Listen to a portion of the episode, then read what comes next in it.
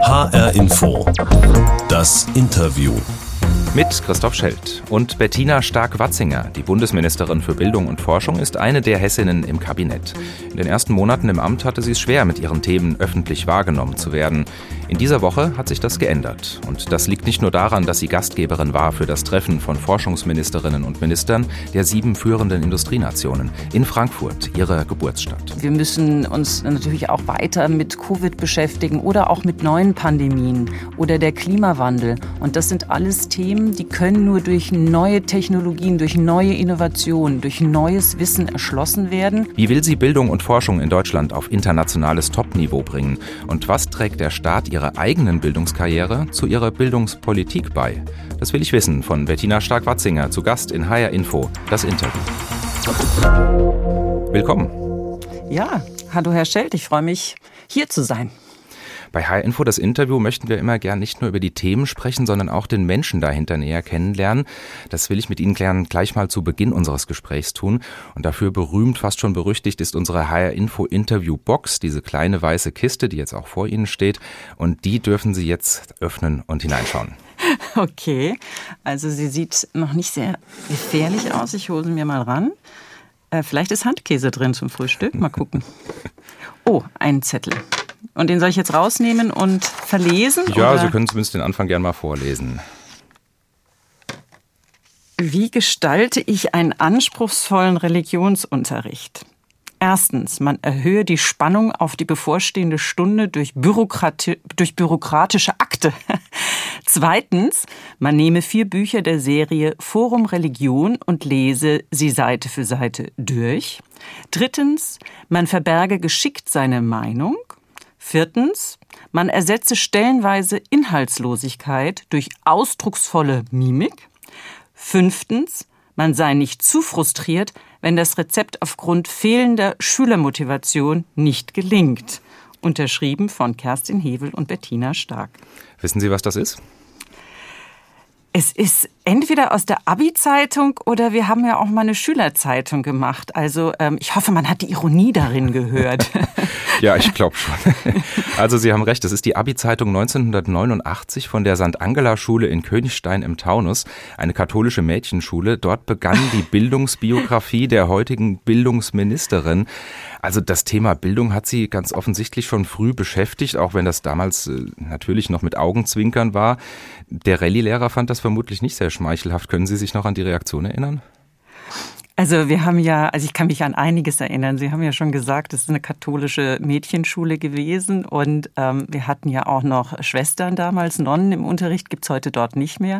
Und wir hatten eine Jungschule auch in, in, äh, am gleichen Ort und die kamen dann in den Pausen immer ans Tor und dann haben die äh, Schwestern, Schwester Emiliana, sie mit Besen vertrieben. Also man hat schon viele Erinnerungen äh, an, an die Schulzeit. Wer hat denn da geplaudert?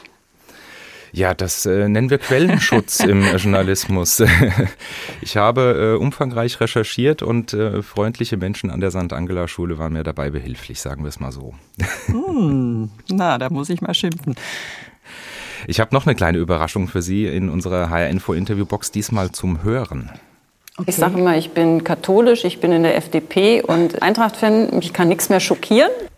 Also die Eintracht, die schockiert einen ja inzwischen längst nicht mehr. Ganz Nein. im Gegenteil, bei der FDP läuft es eigentlich auch einigermaßen. Lassen Sie uns nochmal über dieses Katholisch Einigermaßen sprechen. ist falsch, aber wir reden jetzt über das Katholisch. Genau, katholische Mädchenschule, das ist ja kein ganz üblicher Start in so eine Bildungskarriere. Wie hat Sie denn diese besondere Schulfamilie geprägt? Was die Schule für mich ausgemacht hat, war neben dem rein Lernen natürlich, da wir eine kleinere Schule waren, ähm, sehr stark auch diese Gemeinschaft. Wir werden auch noch in, ähm, in diesem Monat Abiturtreffen haben. Ich freue mich auch, ich gehe hin. Wir halten also auch den Kontakt äh, über die Jahrzehnte mittlerweile schon hinweg.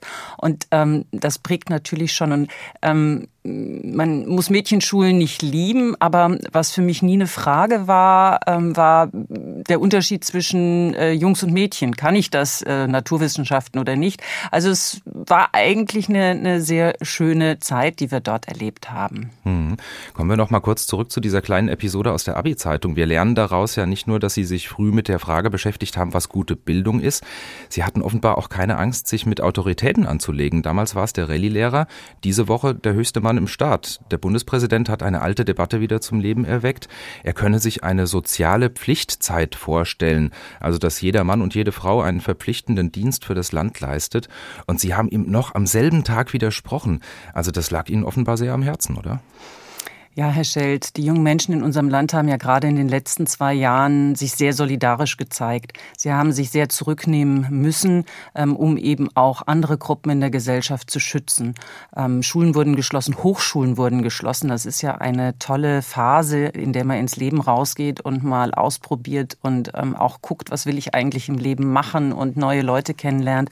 Und all das hat nicht mehr stattgefunden. Und Ihnen jetzt zu sagen, ihr müsst euch aber solidarisch zeigen und eine Pflicht Pflichtzeit, Pflichtjahr, das ist der falsche Weg. Ich verstehe natürlich, dass wir in einer Gesellschaft, in einer Demokratie, das ist ja kein Versandhandel, ähm, also wir sind auf die Bürgerinnen und Bürger ähm, ja auch ein Stück weit angewiesen und das macht es ja auch aus, wenn man sich einbringt und über die eigenen Horizonte mal hinausgeht, aber bitte nicht per Pflicht, das kann man nicht verordnen. Ähm, es gibt viele Menschen, die sich engagieren. Schauen Sie in der ukrainischen, äh, die Unterstützung für ukrainische Flüchtlinge, also da kann man schon stolz sein, was geleistet wird. Also statt Pflicht eher das Angebot und die Vielfalt besser zeigen, auch in den Schulen. Hm. Spricht da weniger die Bildungsministerin, sondern auch die freie Demokratin, die Liberale, die hessische FDP-Landesvorsitzende, die Sie ja auch sind? Ja, es ist natürlich äh, unser Menschenbild, dass wir, und dazu gehört Bildung, Selbstbestimmung fällt uns ja nicht in die Wiege, ähm, dass wir durch Bildung eben ein selbstbestimmter Mensch werden, der aber auch um seine Verantwortung weiß, der seine Freiheit hat, aber auch weiß, dass man die Freiheit für etwas hat, nämlich für etwas sich auch einzusetzen, ähm, an eigenen Werten abzugleichen, das, was man machen will. Und ähm, deswegen setzen wir schon sehr darauf und nicht, wir sagen dir jedes Mal, was du zu tun hast, damit du ein besserer Mensch wirst. Hm. Jetzt sind Sie auch mittendrin in dieser Debatte. Bisher hatten Sie es als Ministerin vergleichsweise schwer in die Öffentlichkeit Öffentlichkeit zu kommen. Zum Teil liegt das am Ressort. Bildung und Forschung ist nie so in der ersten Reihe traditionell. Zum Teil liegt es aber auch an den Umständen der Zeit. Der Krieg in der Ukraine, der zieht natürlich ganz viel öffentliche Aufmerksamkeit auf sich. Jetzt kann man aber sagen, ist so Ihre Woche, nicht nur wegen dieser Debatte um die Pflichtzeit, sondern auch, weil Sie Gastgeberin eines Treffens der Wissenschaftsministerinnen und Minister der G7 waren, der führenden Industrienationen, in Ihrer Geburtsstadt Frankfurt. Tut Ihnen das auch gut, jetzt mal endlich so mit Ihren Themen auch im Mittelpunkt zu stehen? Also es geht dabei ja weniger um mich als Person, aber ich bin sehr froh, dass diese Themen ähm, jetzt auch ähm, stärker der Lichtkegel auf diese Themen fällt. Warum? Aus zwei Gründen. Das eine ist, weil wir ja sehen, dass geopolitisch um uns herum sich sehr viel verändert. Ähm, wir sehen, dass autoritäre Staaten äh, ähm, vor nichts zurückschrecken. Wir sehen nach über 70 Jahren wieder Krieg in Europa. Und das heißt, ähm, ähm, Selbstverständlichkeiten der Vergangenheit, die können wir so nicht mehr hinnehmen.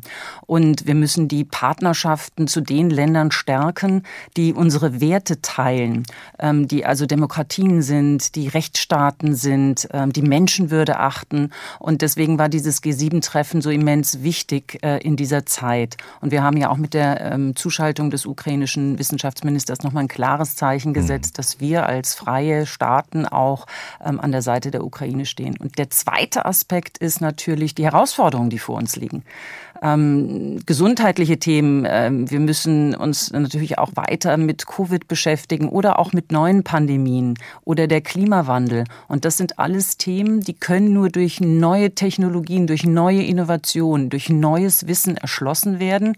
Und zwar nicht nur national, sondern mit allen Ländern um uns herum. Deswegen ist es wichtig, dass wir diese Partnerschaften haben. HR Info das Interview mit Bettina Stark-Watzinger, 54 Jahre alt, Landesvorsitzende der FDP Hessen und Bundesbildungsministerin. Ja, bleiben wir noch ein bisschen bei diesen Themen Bildung und Forschung. Corona hat ja gezeigt, wie wichtig diese Themen sind. Jetzt haben wir als Bildungsministerin eine Frau von der FDP. Ihre Partei hat das Thema Digitalisierung wie keine andere ganz dick auf fast jedes Wahlplakat geschrieben letztes Jahr. Sie selbst haben sich 2019 als Bundestagsabgeordnete im Haushaltsausschuss für den Digitalpakt stark gemacht. Ja, und trotzdem geht an unseren Schulen in dem Punkt fast nichts voran. Also Bildung, die schulische Bildung zumindest, ist Ländersache, klar, aber genau das wollten Sie doch ändern. Ja, wann kommt das denn? Also zum einen, dass der Digitalpakt gekommen ist, ist ein Riesenschritt, denn wir brauchen diesen Digitalisierungsschub. Und ähm, nein, ich bin nicht zufrieden damit, wie er umgesetzt ist. Wir treffen uns jetzt auch noch mal Ende Juni. Wir hatten schon ein Treffen mit den Ländern, um wirklich noch mal konkrete Maßnahmen zu beschließen, um den Mittelabfluss. Ne? Wir haben das ja im Haushalt stehen. Es gibt die Mittel, dass die aber aus unserem Haushalt in die Hände der Schülerinnen und Schüler beziehungsweise in den Unterricht kommen. Und da geht es um viele bürokratische Themen. Also da geht es um Glasfaseranschlüsse, da geht es um Ausschreibungsverfahren, da geht es um Konzepte erstellen. Und da müssen wir einfach, die Schulen können wir da nicht alleine lassen. Da müssen wir nochmal Gas geben. Das ist das eine. Und Sie haben ja gesagt, Ländersache. Bunt das Zusammenspiel. Und ich denke, wir müssen wirklich in den nächsten Wochen jetzt auch anhand der, der Lehren aus der Pandemie nochmal überlegen, wie, wie teilen wir die Aufgaben in diesem wirklich wichtigen Gebiet. Ja, wir brauchen selbstständige Schulen vor Ort, die viel entscheiden können. Die wissen am besten, was ihre Schülerinnen und Schüler brauchen. Wir brauchen die Länder mit der Lehrerausbildung. Aber bei so großen Themen wie Digitalisierung, wo es ja auch darauf ankommt, nicht jeder muss ein Konzept schreiben oder man muss vielleicht auch die, die, das Zusammenarbeiten der verschiedenen Systeme. Nicht jeder muss äh, neue Clouds, neue Apps entwickeln, ähm, dass wir da ähm, als Bund eine Aufgabe übernehmen ähm, müssen und können. Und da müssen wir uns eben über die Fortführung des Digitalpakts unterhalten, auf welcher Basis wir das machen können. Und es geht ja nicht nur um den Digitalpakt, es geht ja eigentlich grundsätzlich darum, dieses ganze Verhältnis zwischen Bund und Ländern anders zu organisieren. Sie haben im Wahlkampf unter anderem einen Systemwechsel in der Bildungspolitik versprochen, also weg vom Kooperationsverbot hin zu einem Kooperationsgebot zwischen Bund und Ländern. Also nochmal die Frage, wann werden meine Kinder das spüren in der Schule, dass sich da was ändert?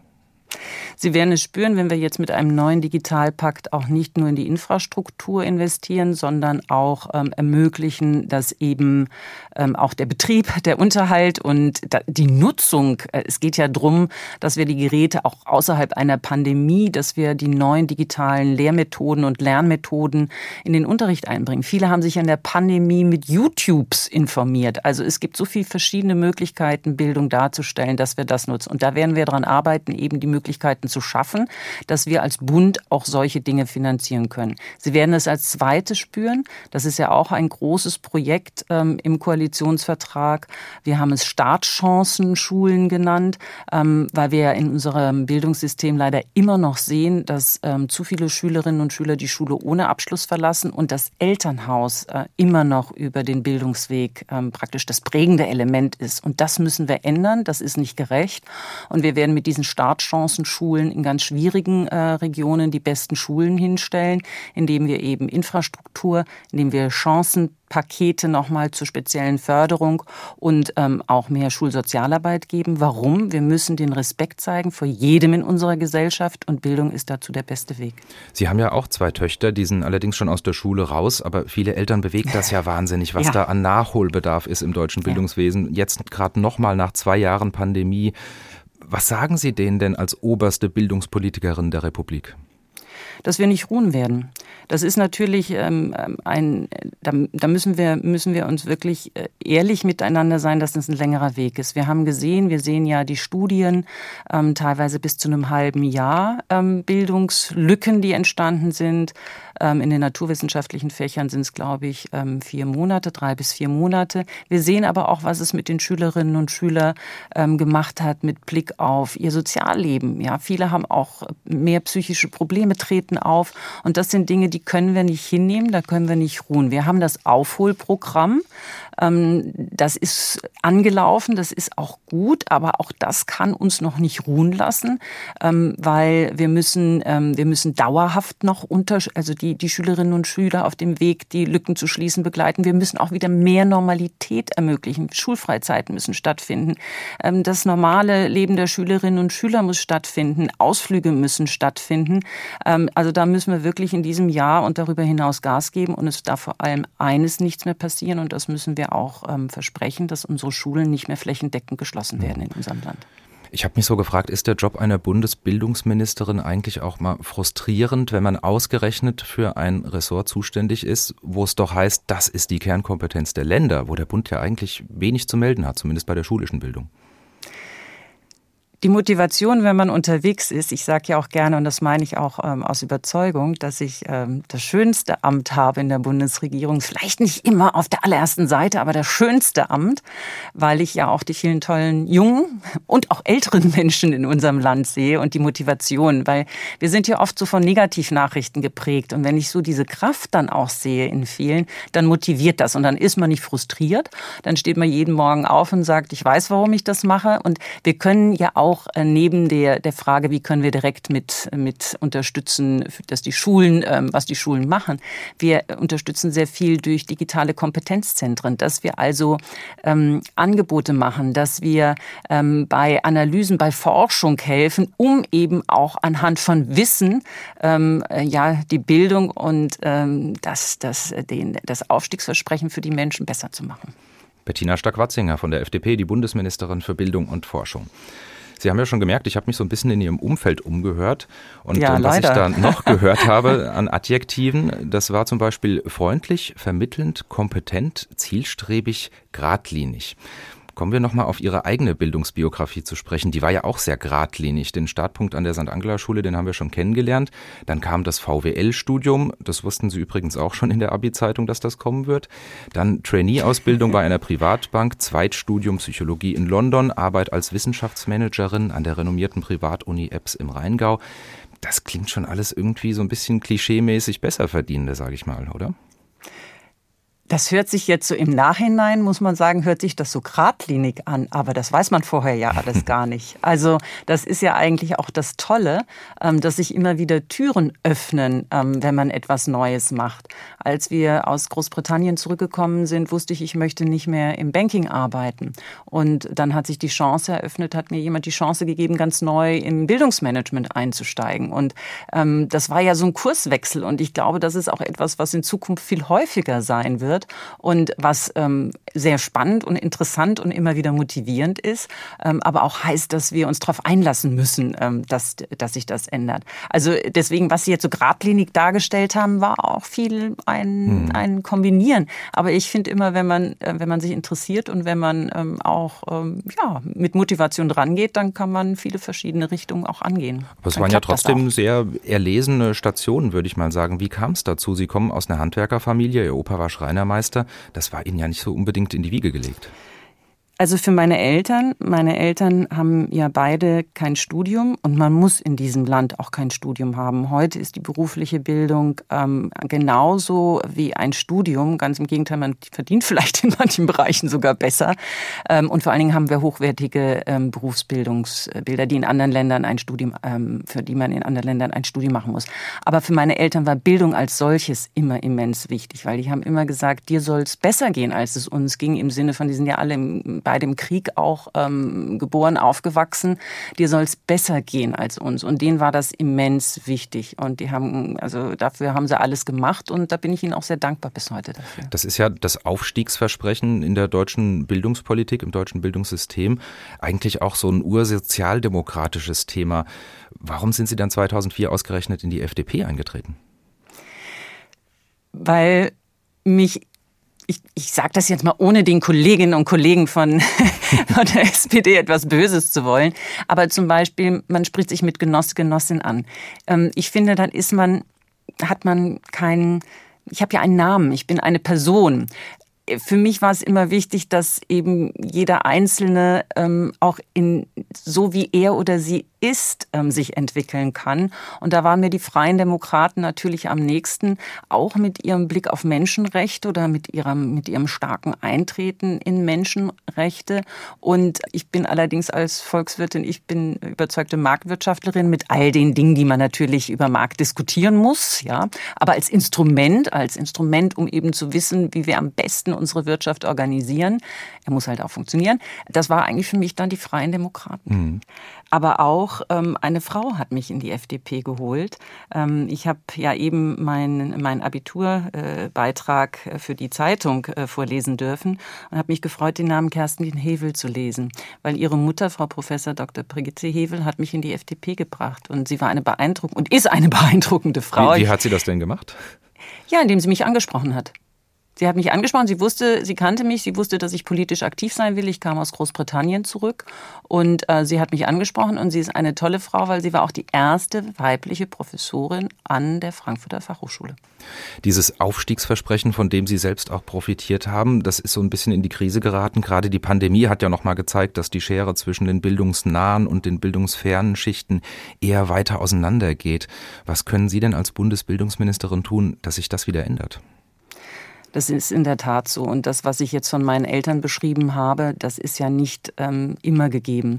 Und deswegen ist ähm, dieses Aufstiegsversprechen oder wie Dahrendorf gesagt hat, die Lebenschancen, das ist immens wichtig. Ähm, das eine, was wir machen können, auch auf Bundesebene, ist, ähm, das habe ich schon erwähnt, sind die Startchancen.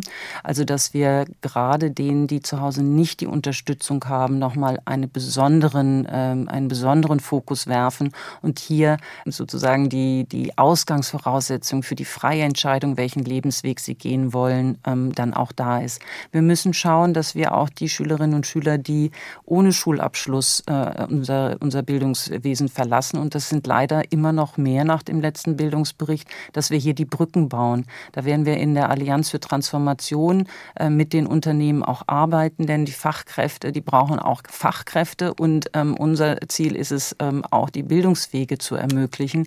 Hier werden wir zusammenarbeiten müssen. Was wir aber alle zusammen machen müssen, und da sind sind die Kommunen, die Länder und der Bund gefragt, wir müssen früh anfangen und nie aufhören. Wir wissen heute, dass im, im Alter bis zu fünf Jahren sehr viele Grundlagen gelegt werden für den weiteren Bildungsweg. Und ich war ja selbst Kommunalpolitikerin und ähm, Manchmal ist es noch ähm, schwierig für die Kommunen. Man sieht das auch als Kostenfaktor an, dass man eben ähm, die, die Kitas ähm, und die Horte ähm, ja auch anbietet. Aber es ist, eigentlich sind die Kommunen schon die Bildungsorte. Da fängt schon an.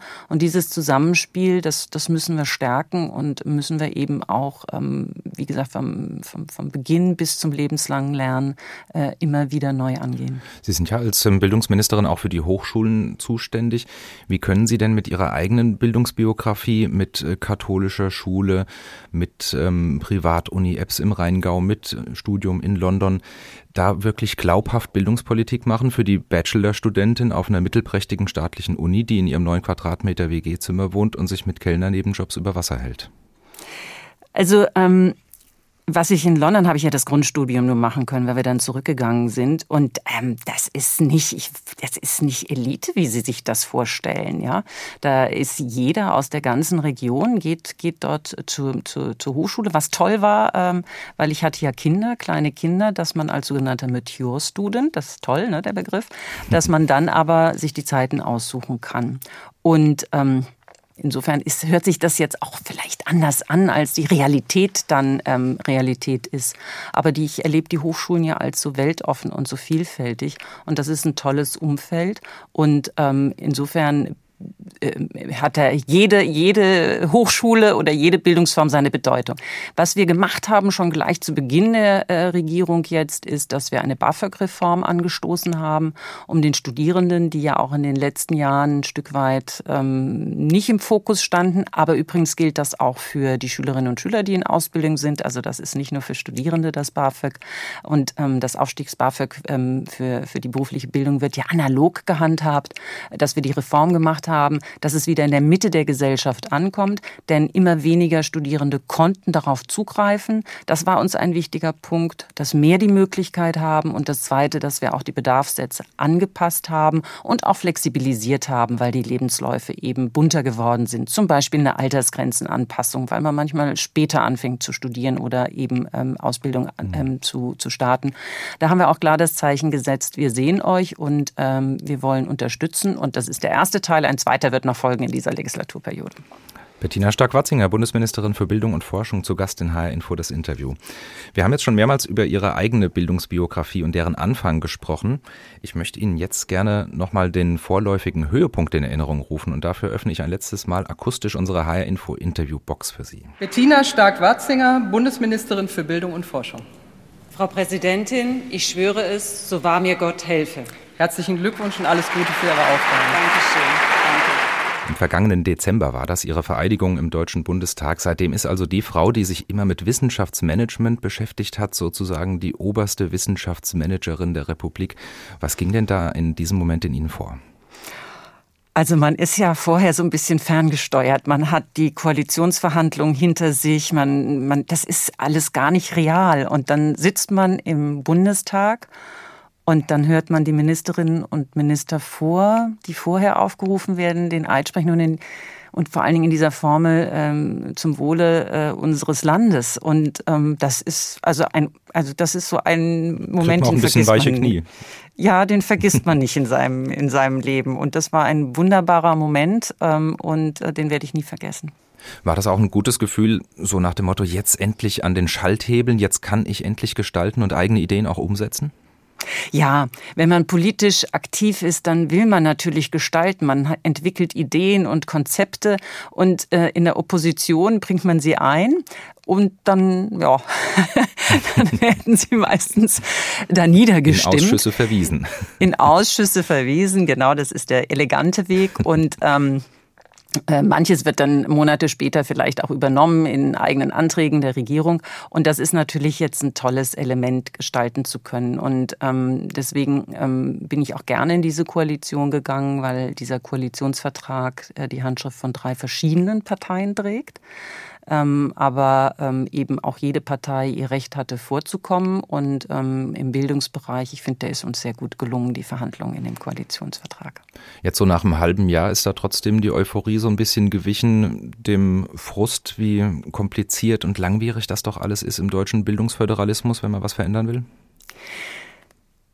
Ja und nein. Also natürlich, ähm, Geduld ist nicht mein zweiter Vorname und deswegen ähm, wünscht man sich immer, dass es schnell geht. Auf der anderen Seite, es hängt ja auch immer sehr viel an den Entscheidungen und die Umsetzung daran. Das sind ja Gesetze, gerade BAföG, da hängt einiges dran. Da muss in den Sozialgesetzen angepasst werden. Das muss dann auch umgesetzt werden, kommuniziert werden. Ähm, äh, da, da, das, das, das ist schon, muss ja handwerklich auch gut gemacht werden, damit es dann auch bei den Leuten ankommt. Und deswegen finde ich, haben wir hier schon ein tolles Tempo von jetzt und im Wintersemester dann umsetzen. Ähm, insofern, ähm, ja, manchmal wünscht man sich schneller, aber das, das hilft ja auch weiter dran zu bleiben und auch zu hinterfragen, warum geht das nicht oder warum geht das nicht schneller oder warum hat man das immer schon so gemacht. Ähm, also dieses, diese, diese zwei Pole, die helfen dann auch, ähm, dass man selbst immer nochmal diese Motivation hat, ähm, das Tempo zu erhöhen. Hm. Sie haben lange als Wissenschaftsmanagerin gearbeitet, unter anderem auch in Frankfurt an der Goethe-Uni. Jetzt sind Sie ganz oben angekommen als Bundesministerin. Was kann da noch kommen? Ich gebe Ihnen mal drei Szenarien zur Auswahl. Kommissarin bei der EU, Bundeskanzlerin oder raus aus der Politik und wieder zurück in den Wissenschaftsbetrieb? Alles drei? Nein, mhm. also ähm, das Schöne ist, sowohl im Wissenschaftsmanagement, das waren tolle zehn Jahre auch an der Goethe-Universität, weil kein Tag gleich war. Und mit den Wissenschaftlern zu arbeiten, ich habe tolle Menschen um mich herum gehabt, die, die auch man konnte nachts um, um 23 Uhr hat man noch inhaltlich diskutiert und alle mit allen und jeder wurde ernst genommen. Das war wirklich so ein spannendes Umfeld. Ähm, ich glaube, wichtig ist, dass man vielleicht alle 10, 12 Jahre sich mal verändert, um auch, ähm, um frisch zu bleiben und, und, und auch was Neues zu machen.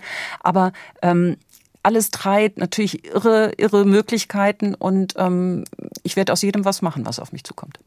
Dann wünsche ich Ihnen alles Gute dabei. Bettina Stark-Watzinger, Bundesministerin für Bildung und Forschung in HR Info das Interview. Vielen Dank für das Gespräch. Danke Ihnen. Das war der Podcast von HR Info das Interview. Alle unsere Interviews finden Sie auch auf hrinforadio.de, in der ARD Audiothek oder überall sonst, wo es gute Podcasts gibt. Da finden Sie übrigens auch das Interview mit Boris Rhein, dem neuen hessischen Ministerpräsidenten. Ich bin Christoph Schelt.